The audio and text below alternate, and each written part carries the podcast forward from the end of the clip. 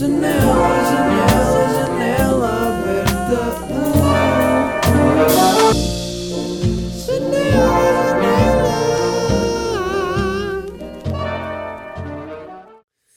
Uh, hoje estou num daqueles dias que é coffee first, sabem?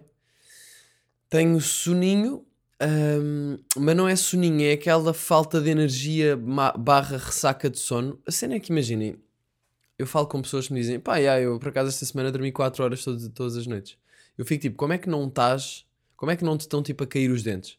Eu sinto que se eu fizesse isso caíam-me os dentes, perdia um olho, caía-me um olho, tipo, perdia a força para estar. Eu, eu, se eu durmo, eu imagino, eu fui dormir às. eu hoje acordei às 10 da manhã e eh, fui dormir à 1h40. Eu suponho que só tenha conseguido adormecer lá para as duas e fiquei assim e estou bué da mal, man. Não percebo porquê. Não sei se acordei ali a meio de um ciclo de sono, não sei como é que, é que foi, só sei que estou bué da mol. Mas estamos aí. Então, bué da mole, o que é que eu faço? Ok, o meu pequeno almoço hoje tem, tem obrigatoriamente de incluir café. Portanto, fiz o meu café solúvel. Eu sou grande fã de café solúvel, sabem? Uh, que é, é estranho. Eu lembro-me de já uh, conhecer pessoas, tipo... Quando eu estava em Erasmus e dizerem-me, tipo... Isso é... Bro, that's shit. You, why you drink that coffee? E eu tipo, pá, não sei, eu, eu curto, os meus pais bebem e, e eu curto este café. Um, claro que o outro café é aquele de, de pó. Não é de pó, mas é tipo de café verdadeiramente triturado. Claro que esse café é melhor. E mesmo o café das, das máquinas acho que acaba por ser melhor. Mas não sei, este é boeda fácil de fazer. Posso beber assim, posso beber tipo duas canecas como se fosse chá. Porque eu gosto de beber café assim, eu não gosto muito de imaginem, beber um expresso. Isso é só quando é preciso. Mas eu curto beber café quando estou aqui, estou no computador, olha, de manhã, pequeno almoço, torradas e fiz também um café. Às vezes chego a casa, olha, está-me a apetecer um- uma, uma canecazinha de meio litro de café. E aí sim eh, bebo e fico com um ataque de ansiedade. Isso aconteceu-me uma vez, já, ter, ter bebido duas, eu acho que já falei, eu já falei disso de certeza. Ter bebido duas canecas de café, só que em vez de ser café solúvel, era aquele café de café triturado, que é muito mais forte, e ficar bué ansioso, tentar tudo para tirar essa ansiedade do corpo. A única coisa que deu foi skatear. Por acaso já não me sinto ansioso fisicamente há bué de tempo. Eu às vezes, eu lembro-me que acontecia, tipo, do nada sentir que estou. Tenho uma cena na barriga e qualquer coisa. Por exemplo, nessa vez eu senti isso e fiquei à toa, não percebi o que é que era. Depois percebi que tinha sido o café. E lá estou eu, não é? Com claramente o cano respiratório um pouco constrangido. Ahm, mas então o que é que eu fiz para, para começar o dia? Fiz, fiz a minha aveia, fiz o meu pequeno almocinho de aveia porque senti que hoje precisava de um pequeno almoço mais forte. E o que eu ah, fiz o café, vim para a sala ah, porque era tipo, pá, estou bué da mole, eu hoje não, eu, pá, tenho de, de ir para o sofá. Só para começar o dia no sofá. E fui para o sofá e acendi a televisão só enquanto comia. Só que eu nem acendi a televisão. Acendi a televisão com um isqueiro e, hum, e neste momento já não tenho, já não tenho televisão. Acender a televisão é uma cena engraçada. Liguei a televisão no botão e o que é que eu me meto a ver? Meto-me a ver o que eu vi ontem. Eu ontem acabei de ver. Não, nem foi ontem. Não sei se foi ontem. Não tenho a certeza se foi ontem ou se foi antes de ontem. Não, foi ontem. Eu acabei de ver Peaky Blinders, finalmente. Acabei de ver Peaky Blinders. Uh, posso mandar. Não, não mando já ao momento de cultura. Acabei de ver Peaky Blinders. Ali- Aliás, a quinta temporada, calma. Eu acabei de ver a quinta porque eu tinha cagado no início da quinta temporada porque pareceu-me uma seca e caguei na altura quando vi. Eu já vi isto em 2019. E agora saiu a sexta e eu não quero ir ver a sexta sem ter visto a quinta, portanto. Uh, eu não sei se já saiu a sexta toda ou não, mas já. Fui ver a quinta, acabei. Pá, bué da fixe. Ganda série. Curti bué. Estou a curtir bué. Ganda ator. uh, o senhor Tomás Silvácio.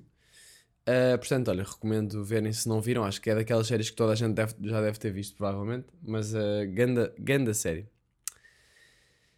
Uh, pronto, eu- e quando eu acabei de ver isto, eu, eu acho que foi ontem à noite, ou então foi antes de ontem à noite, eu não tenho a certeza.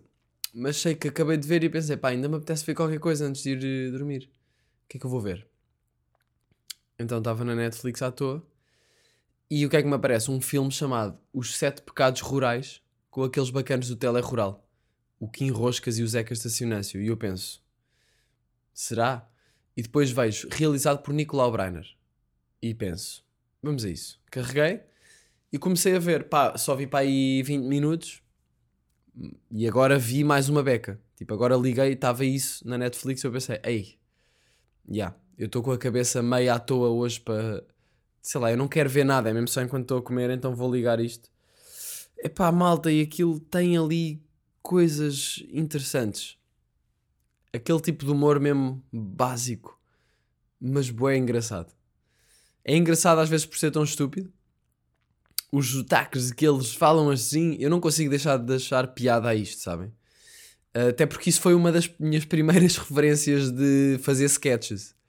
Era o que eu fazia com o meu amigo Renato, era fazermos isto, era fazer uh, falar zinos uh, contigo, mas estás assim para quê? Eu nem sei bem onde é que se fala assim, mas sei que este filme está bem engraçado. Então, basicamente, o plot é Deus é Nicolau Breiner e eles os dois são dois bacanos de Corral de Moinas, que é uma aldeia fictícia, acho eu, não é? Acho que não existe mesmo Corral de Moinas. Será que. Não, não. Não, não deve, não deve existir Corral de Moinas. Corral de Moinas. Yeah, é uma aldeia fictícia, situada a algures no norte de Portugal, presumivelmente na província do Minho, atrás dos montes. É o palco dos acontecimentos do programa de humor Tele-Rural, uma sátira aos blocos noticiosos convencionais. Epá, eu curtia bem deste programa. Não sei se vocês alguma vez viram, mas era bem engraçado, não sei. É, era tudo mega rural. Lá está. Um, yeah, não, há, não há assim nada. Quer dizer, há um, há um restaurante chamado Corral de Moinas perto da Póvoa de Lanhoso. Ok. Uh, aliás, em Caires. Em Caires. Claro que sim, Caires, já lá tive, obviamente. Um, não sei se está aqui alguém a ouvir de Caires. Mas, uh, mas pronto, comecei a ver isso, pá, boeda engraçado. Eu recomendo a verem, é, é só pela experiência. O Nicolau Branner é Deus e eles os dois são dois bacanos da aldeia. E estão numa, numa daquelas. O filme começa com os gajos numa daquelas motinhas de velhos, sabem? Que só dá para ter duas pessoas e tem carga atrás. Por acaso curtia experimentar conduzir uma cena dessas, nunca experimentei. E aparece um rebanho de ovelhas nas estradas, os gajos vão contra uma árvore e vão para o céu. E Deus diz-lhes: uh, Vocês morreram, não sei o quê. Um,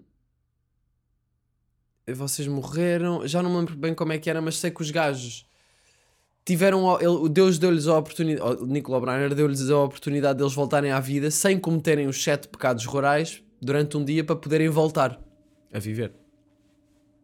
E então. Então, yeah, são os gajos. Uh, chegam as primas deles, de Lisboa, que eles aparentemente estão a comer as primas, pá, não percebo. E depois estão numa festa da aldeia, pá, imaginem. Se vocês não souberem o que ver, vejam. E depois digam-me o que é que acharam. Uh, eu estou a ver aos bocadinhos, porque eu não vou ver tipo duas horas disto. Mas vi agora 15 minutos e rimo. Portanto, yeah. Malta, queria darem uma dica que é. Uh, estamos a recrutar na Nata, dela Nata, para a marca. Um, para a marca barra, sei lá, coletivo, barra o que quer que esteja a criar aqui.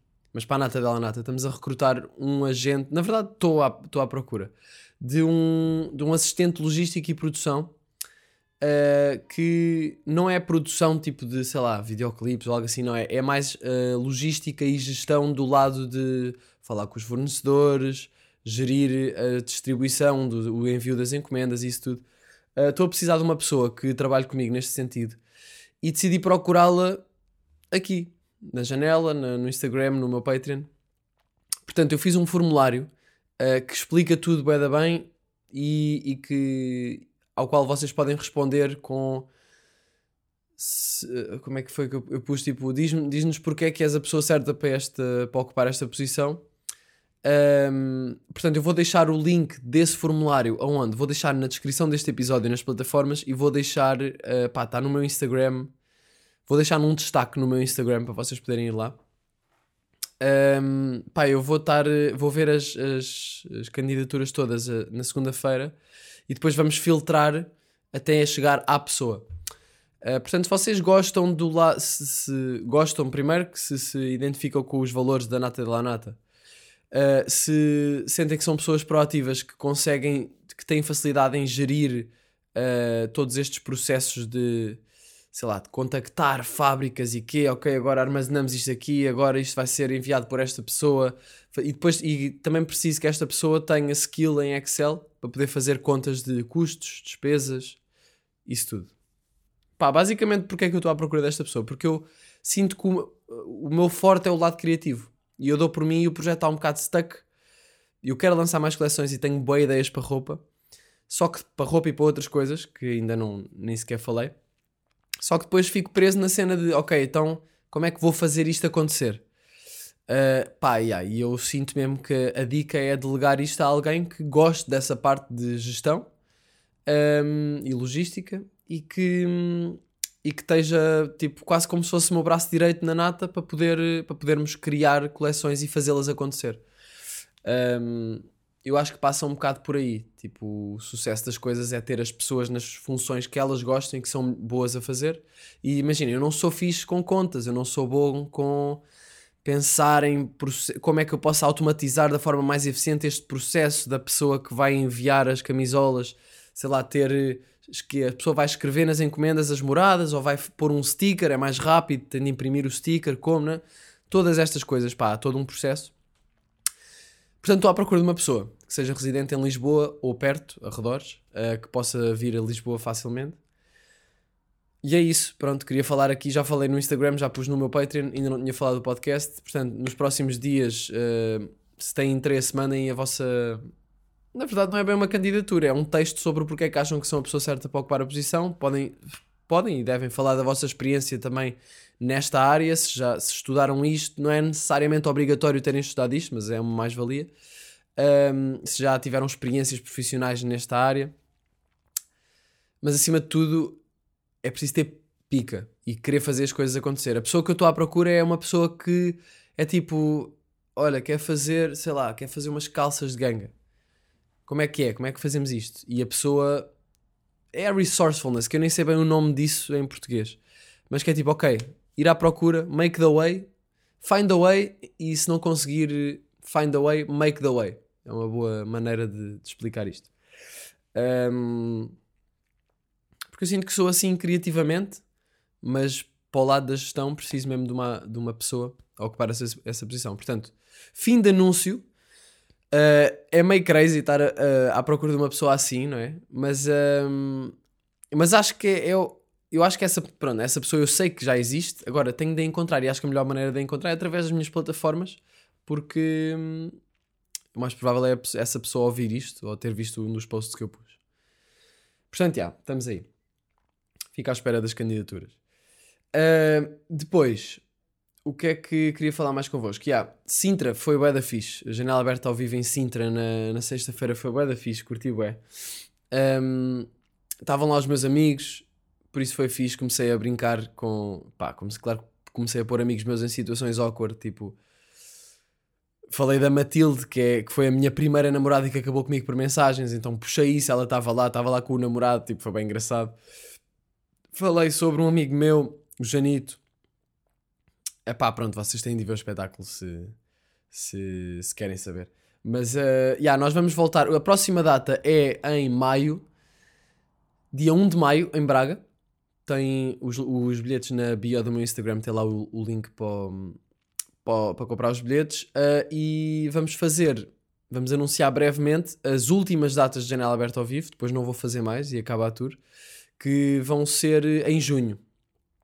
Lisboa, Porto, estamos a tentar Algarve e, Ilhas. Está um bocado difícil de encontrar disponibilidade de salas no Algarve e Ilhas, mas eu acredito que vamos conseguir. Mas eu brevemente anuncio essas datas. Um, mais cenas. Mais cenas que eu quero dizer. Yeah, eu acho que esses são os anúncios que eu queria fazer. Anúncios? Yeah. Uh, pronto, agora, coisas que aconteceram na minha vida. Pá, na semana passada fui buscar as palmilhas um, e são ganda merda, tipo, não tem noção. Primeiro são boeda finas, eh, pronto, são, é de baixa espessura, era o que eu precisava para corrigir o pé chato. Só que, imaginem, eu não consigo pôr nos. Eu tiro a palmilha dos meus ténis da Nike e a palmilha é toda or, eu não sei, ergonómica, não sei, é toda. Tem ali uma parte em gel para ficar mais amortecedor para o skate e depois tem aqueles lados mais arredondados porque dá o fit fixe, não sei o quê. E o que me estão a dizer é: olha, tira isso e mete uma cena que parece madeira quase e pronto. Para além de que esta palmilha é um bocado maior do que do que alguns sapatos que eu tenho. Devia ter pedido um 43,5 em vez de um 44, que é o que eu calço. Ahm, mas posso sempre cortar com uma tesoura, não é? O ortopedista disse para eu utilizar isto quando for andar de skate, portanto, yeah, vou fazer isso, não vou usar o dia todo. O gajo da loja disse para eu usar a minha vida inteira. Pá, eu acho que caguei, eu vou usar quando for skatear. Mas mesmo assim eu não sinto o meu pé fixe ainda, malta, e estou um bocado triste porque eu tenho medo de ir skatear agora nos próximos dias. Eu tenho ido skatear e está tudo bem. Mas eu já senti que o pé não está 100% fixe. E eu quero mesmo pôr o meu pé 100% fixe. E não sei a que médico é que é de ir, porque eu já fui ao- a um ortopedista e ele disse-me isto. Disse-me para eu fazer uma palmilha destas. Disse que pode ser com o tempo, não se sabe muito bem. Se calhar, se isto piorar, eu depois tenho que fazer uma ressonância magnética. Mas tipo, não me soube dizer muito bem o que fazer. Já fui uma osteopata, também não me soube muito bem dizer o que fazer. Eu estou a sentir que preciso de ir a um daqueles fisioterapeutas mega fedidos dos jogadores de futebol e desportistas. Se vocês conhecerem alguém, se vocês, sei lá, vocês. eh, pá, Miguel, eu, eu jogo futebol e estou sempre a foder o pé e estou sempre a, a ir à, à dona Fátima, que é a minha fisioterapeuta e que é especializadíssima, especialida, especializadíssima em, em entorces, em cenas de cartilagens, nas articulações do pé, não sei o quê. Enquanto enquanto estou a falar, o meu pé está a estalar uma beca. Tipo, eu nem sei bem se isto é articulação, se é, se é osso, se é cartilagem, eu não sei. Mas por favor, malta, se alguém souber de alguém que possa ajudar, né? algum profissional bué da bom, também liguei ao meu estou de skate, ele não me soube muito bem dizer quem é que deveria ir. Portanto, pá, se souberem de alguém, yeah. Um, na sexta-feira, antes da- do espetáculo de Sintra, tive a primeira, a segunda aula de roda de oleiro, que estou a ter aulas de cerâmica com a minha mãe, não é? Uh, e senti que foi muito mais difícil. Tipo, senti que as cenas que eu tinha feito na primeira aula tinham corrido bué da bem. Tipo, imaginem, amassar o barro, pôr na, na roda com força no centro, centrar aquilo, depois pôr aquilo centrado com água en- enquanto roda, depois começar a fazer as, as- sei lá, os pratos ou as coisas que eu estava a fazer.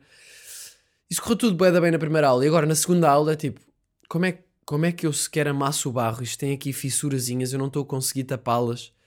Imaginem ter um bocado de barro que vocês têm de pôr perfeito sem sem nada à volta. Tipo, claro que parece uma cena fácil, mas eu estava a ter boa dificuldade na sexta-feira.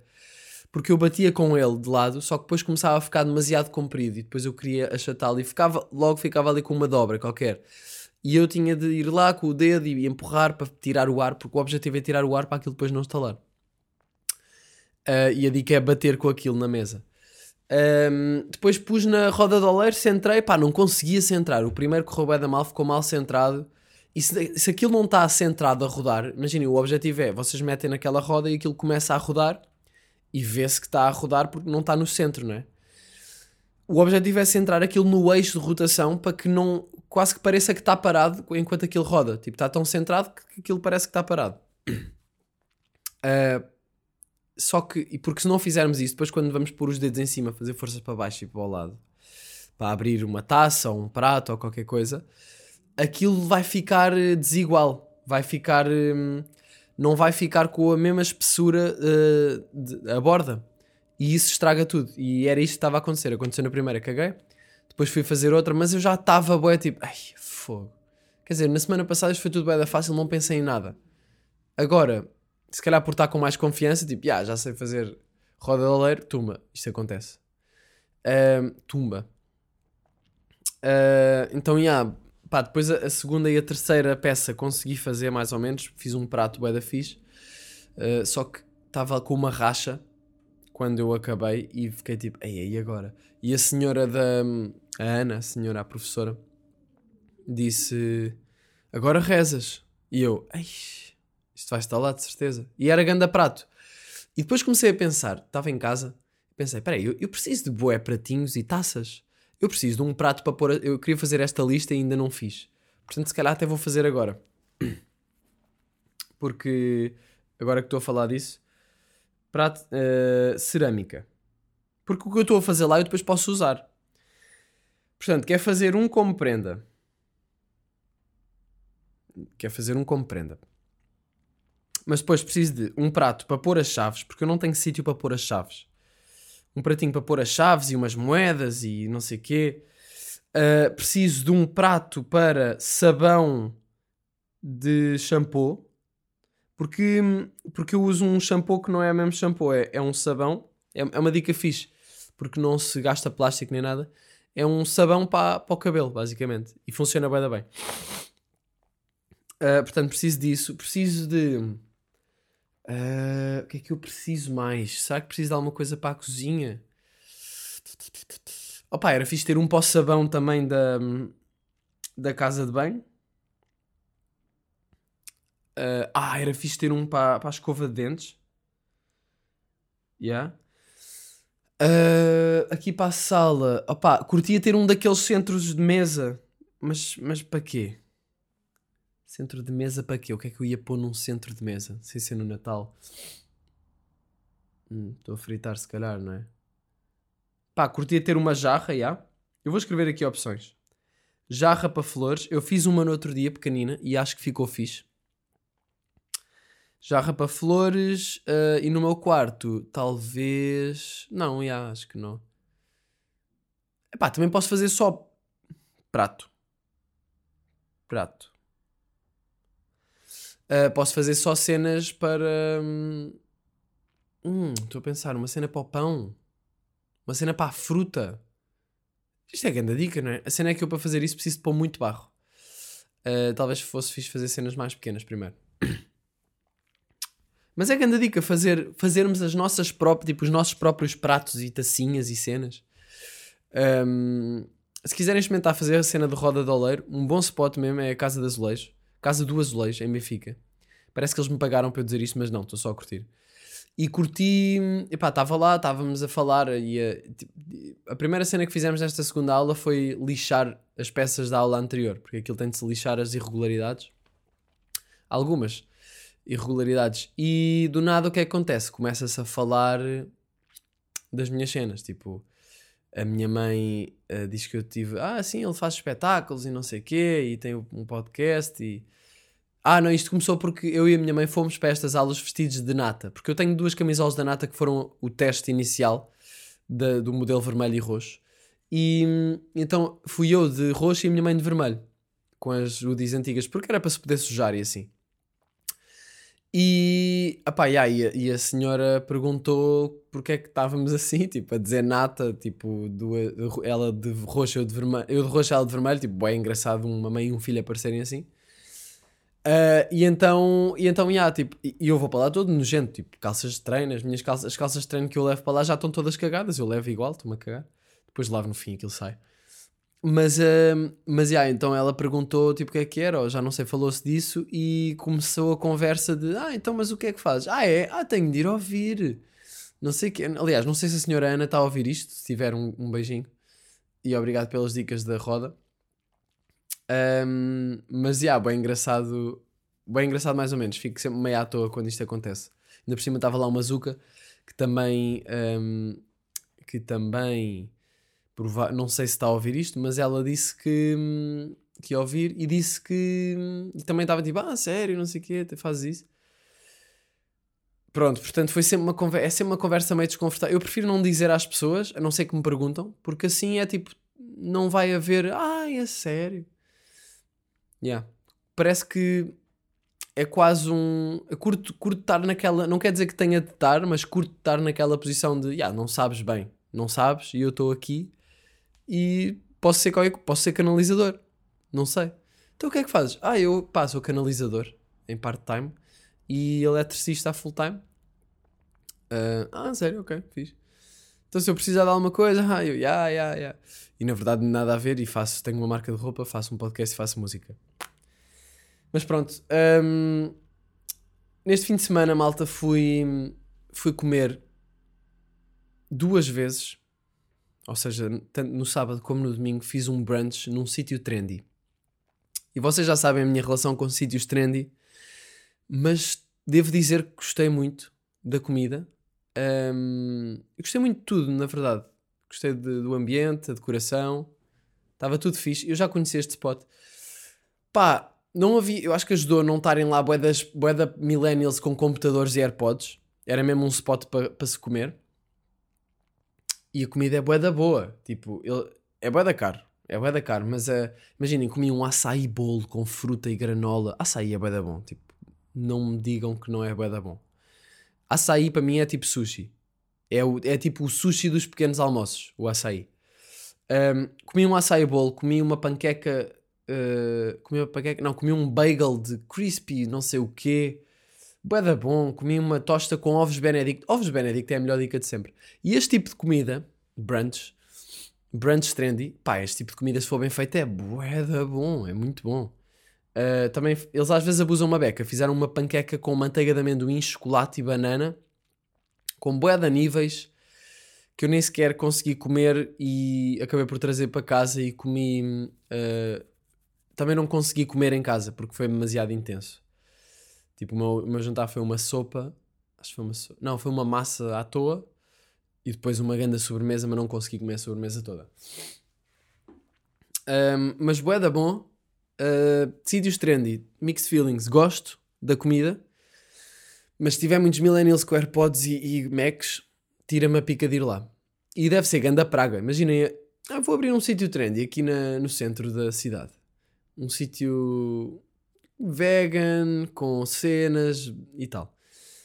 Um, e do nada começam a aparecer tipo ratos, né? tipo, tipo uma praga de baratas. Epá, já abri um restaurante em maio em maio de- do ano passado, só que depois começaram a aparecer tive uma, pra- tive uma infestação de millennials e, e pronto, e tive- tivemos mesmo de fechar porque não havia mesas para as pessoas se sentarem para comerem, Ah, eles estavam a gastar a internet, tipo, eu fiquei sem internet, eu nem sabia que isso era possível, tendo um, um router, Ah, e a Google mandou-me um e-mail a dizer que ah, estava a haver demasiado tráfego para o que é que essas pessoas fazem nos cafés? É e-mail?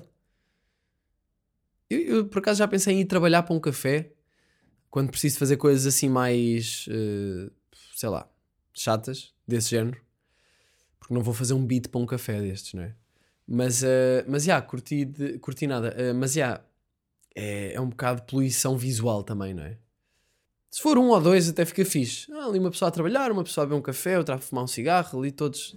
Agora, se fosse só Macs, gangsta. Ahm, também fui à Feira da Ladra este fim de semana, no sábado, e tive. Não comprei nada, primeira vez para aí que vou à Feira da Ladra não comprei nada, mas ahm, tenho estado à procura do meu manequim.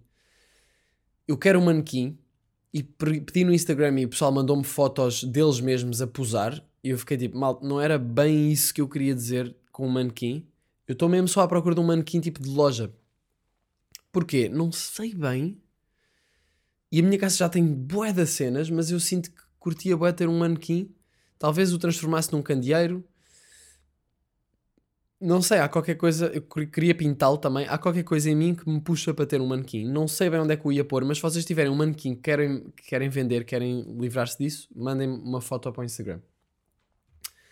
Ahm, concerto. Fui ver um concerto pela primeira vez sem máscara.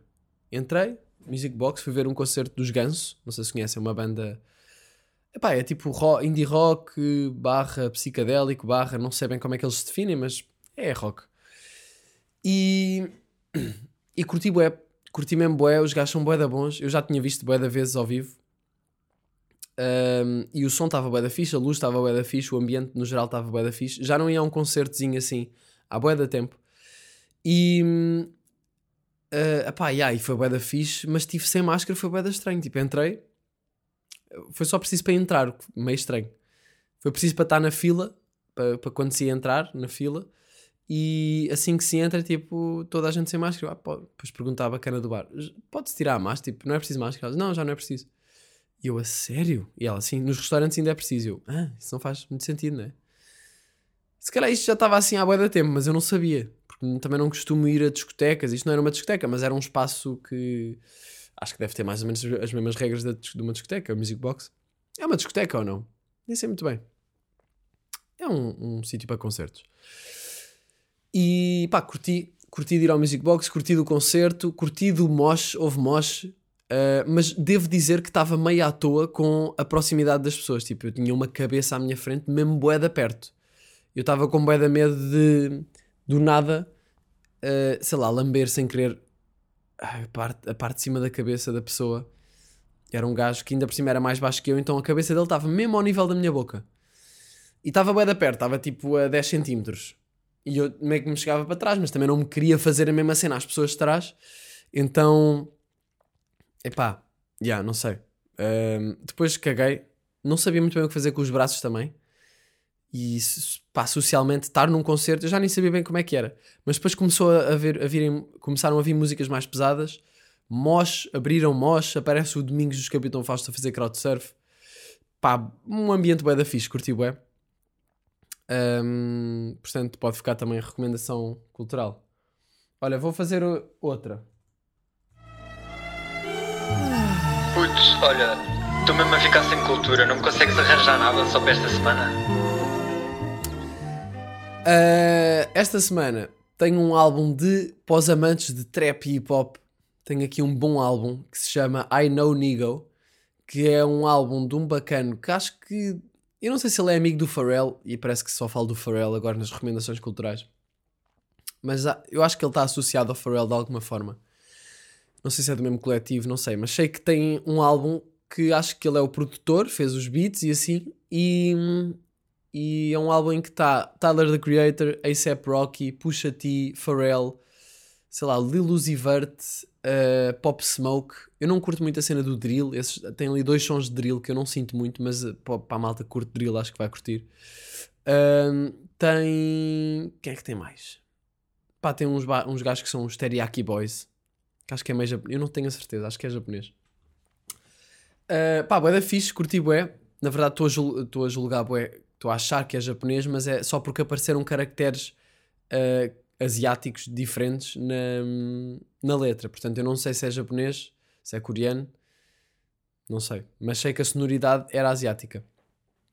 Uh, portanto, podem checar o álbum, está bué da fixe. E ontem estava a skatear e descer uma rua Uh, porque fui andar de skate à noite ontem, porque estava-me a apetecer, não tinha skatado durante o dia, e, e fui skatear, pá, e desci uma rua a ouvir o primeiro som desse álbum, que é o Now You Know?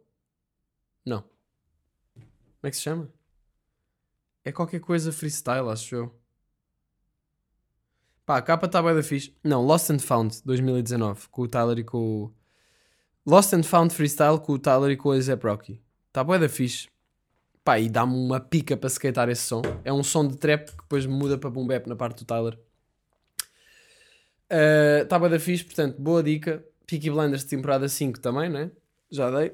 Ahm, e, e pronto.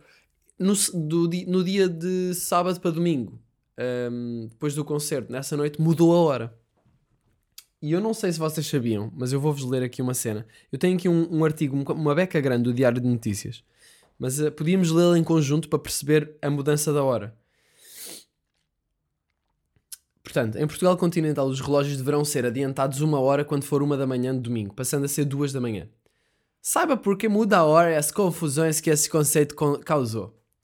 Pá, isto é um artigo uma beca grande, portanto eu vou passar partes à frente, mas vou tentar eh, transmitir aqui a, a ideia, porque eu não sabia disto. Ok. A hora legal voltará depois a mudar em 30 de outubro para o regime de inverno. Portanto, isto é a mudança para a hora de verão.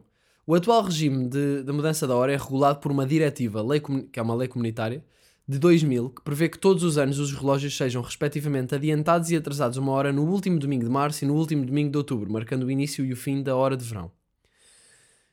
Depois aparece aqui um título: Donos do Tempo. No princípio do século XX, agastados com a provável adoção por decreto governa- governamental da chamada Hora de Verão, foram muitos os britânicos que acorreram ao Parlamento exigindo que não lhes fosse roubada uma hora. Ah, ou seja, aqui é. Perderam uma hora. Epá, yeah, isto, isto faz-me confusão, mas eu vou continuar a ler. Entre os defensores da proposta contavam-se tanto parlamentares trabalhistas como Lloyd George ou conservadores como Churchill, o rei Eduardo VII, que tinha o seu próprio tempo no, no seu palácio, pois adiantar os relógios meia hora. Ganda boss, já viram? Que horas são? Três e meia. Não, mas não são três e meia, são três. Não, não, não, aqui são três e meia. Saíres são três. Mas aqui respeitas a minha hora, eu é que mando. Boss. Será que era para ele que estava à frente do seu tempo? O diretor do Banco de Inglaterra e o administrador de Harrods, claro, sei perfeitamente, mas falou mais alto a oposição das ligas de agricultores, dos donos dos teatros e do próprio astrónomo real William Christie. A medida só vingaria em 1916, quando a economia da guerra ditou a sua draconiana lei. Vou fingir que sei o que é esta palavra. Sabendo-se que o tempo civil e o modo como o contabilizamos não reflete o tempo solar, que ao longo do ano varia de forma não uniforme, há que assumir que são, afinal, a política ou a economia a dizerem a quantas andamos. Dito de outra forma, os donos do tempo são afinal os donos disto tudo. a consulta sobre a mudança de hora, recentemente lançada pela Comissão Europeia sobre as preferências da população dos Estados-membros nesta matéria, retoma uma questão antiga, a que cada época e, país tem respondido de forma diferente em função das conveniências da geoestratégia. Em 2011, por exemplo, eram 110 os países que, tal como Portugal, mudavam a hora duas vezes por ano. Mas esse seria também o ano em que então, o então presidente russo Dmitry Medve- Medvedev, quem me dera que fosse ele agora, né? Acho eu, não sei, se calhar era pior, não sei. Não sei se era pior. Decretou que para, decretou que para inverno já chegavam 30 graus negativos. Tipo, pá, para inverno já chegam 30 graus negativos, não quer mudar a hora que ainda vai fazer pior. Doravante, os seus concidadãos viveriam permanentemente em horário de verão numa tentativa de diminuir as depressões causadas por noites demasiado longas. Em 92 e 96, Portugal fez uma experiência idêntica, mas o impacto sobre a saúde mental dos cidadãos não foi o melhor. Já que foi estabelecida uma causalidade direta entre essa prática, o aumento do consumo de ansiolíticos em jovens e menos jovens e até o aumento da sinistralidade rodoviária. Noites mais curtas significavam também menos horas de sono. Hum, hum, hum, ok, ok. As polém... Pá, já que estamos aqui, vamos até ao fim, né? As polémicas sobre mudanças de hora remontam ao século XVIII, quando o norte-americano Benjamin Franklin, tão conhecido pela curiosidade enciclopédica como pelo barrete de dormir com que era retratado, what the fuck, publicou no Jornal de Paris um ensaio intitulado Economical Project for Diminishing the Cost of Light. Retardando o anoitecer, demonstrava reduzir-se também o consumo de velas em casa, oficinas e escritórios. Hum, estou a perceber. O problema voltaria a colocar-se já no século XX, em plena era do carvão e da eletricidade. Em 1916, cansados pelo esforço da guerra, os beligerantes em confronto adotaram o horário de verão. Portugal, que desde 1911 seguia a hora de Greenwich, imitou os outros países europeus, atrasando os ponteiros dos relógios pela primeira vez a 17 de junho, para fazer a operação oposta a 1 de novembro. A novidade não deixaria de causar polémica e de dividir opiniões. Nesse mesmo mês de junho, Mário de Almeida escrevia assim na Ilustração Portuguesa. Um amigo meu gastou duas horas a explicar-me as vantagens desta hora que todos estamos desfrutando. Falou-me do carvão do calendário das fábricas da Covilhã e da Elíptica. Não percebi nada. Yeah, same, Mário. Same. Uma guerra depois, a Espanha, que fora a última a seguir o DST, que é o Daylight... eh, Daylight Saving Time. é isto, não é? Acho que é isso. Sigla em inglês que. Yeah, Daylight Saving Time. Aco- acompanharia a França ocupada pelos alemães na adoção da hora de Berlim. A 16 de março de 40, quando eram 11 em Madrid, 11 da noite, os relógios foram adiantados uma hora, anunciando-se também a hora normal, anunciando também que a hora normal seria restabelecida logo que as circunstâncias o justificassem. Mas ao, ao contrário do que acontecia em Portugal ou no Reino Unido, a Espanha não voltaria a alinhar com o meridiano de Greenwich. Pá, isto já fica bué confuso, malta.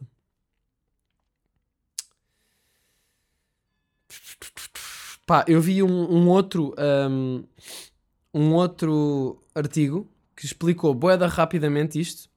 Não explicou, mas eu fiquei tipo, ah, sério? Portanto, eu vou-vos ler esse que é muito rápido.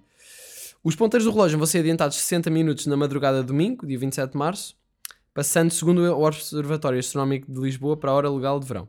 É uma mudança que é feita por interesses económicos e não tendo em conta os hábitos naturais dos portugueses.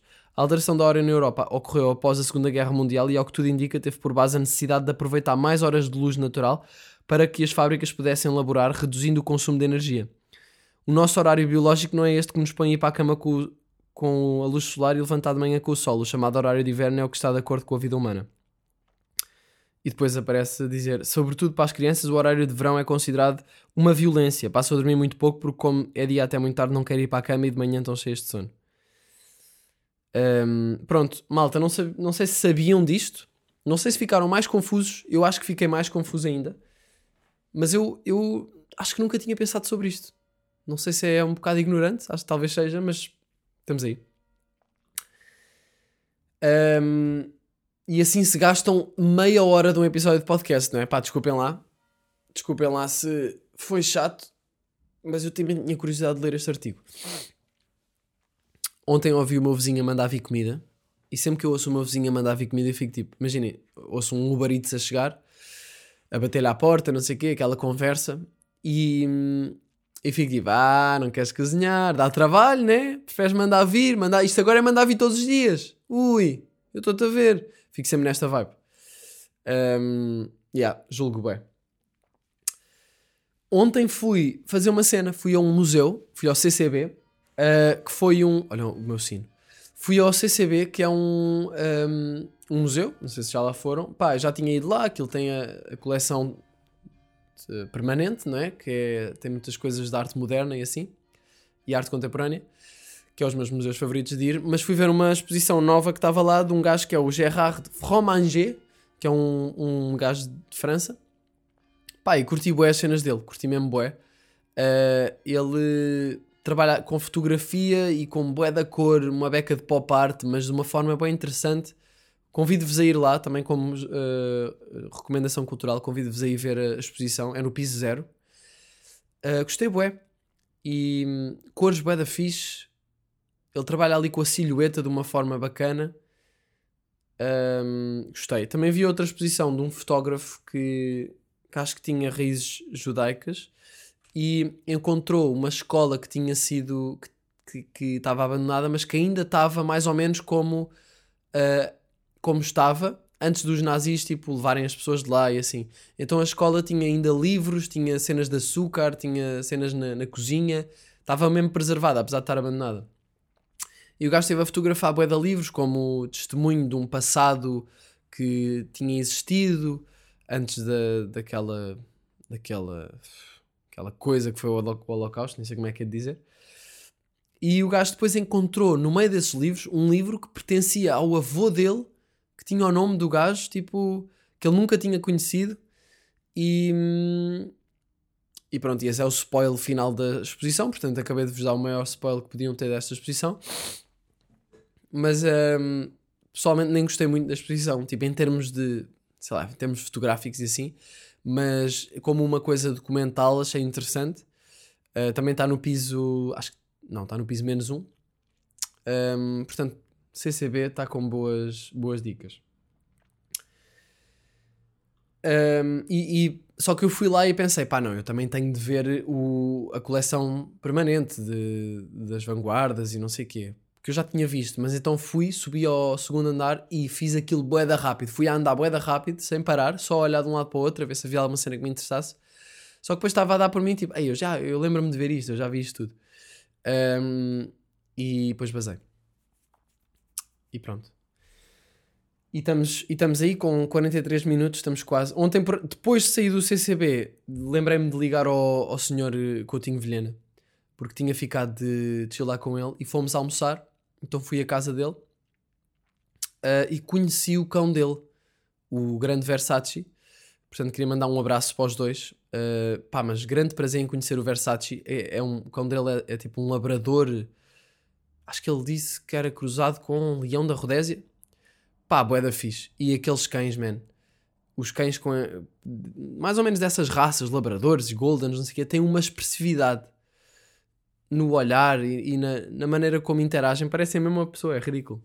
Eu quero bué ter um cão assim. Não quero nada ter de comprar um cão assim. Gostava de ter um cão assim que tenha sido encontrado ou abandonado. Não que eu queira que esse cão seja abandonado pelos donos atuais ou assim, mas não quero, não, não vou estar a comprar um cão, não é?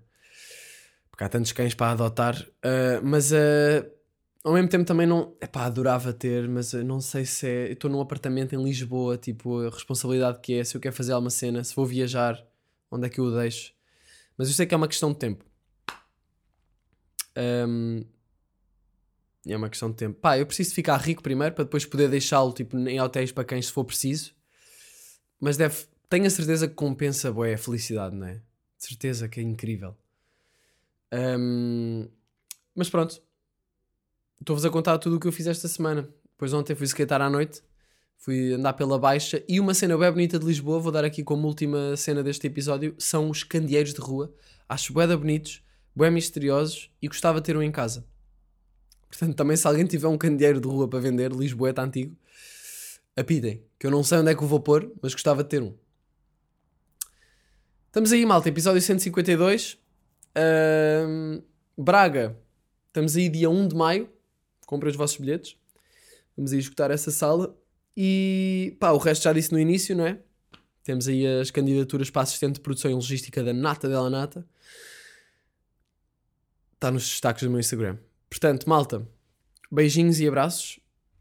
E até já, não é? Yeah. Janela, janela, janela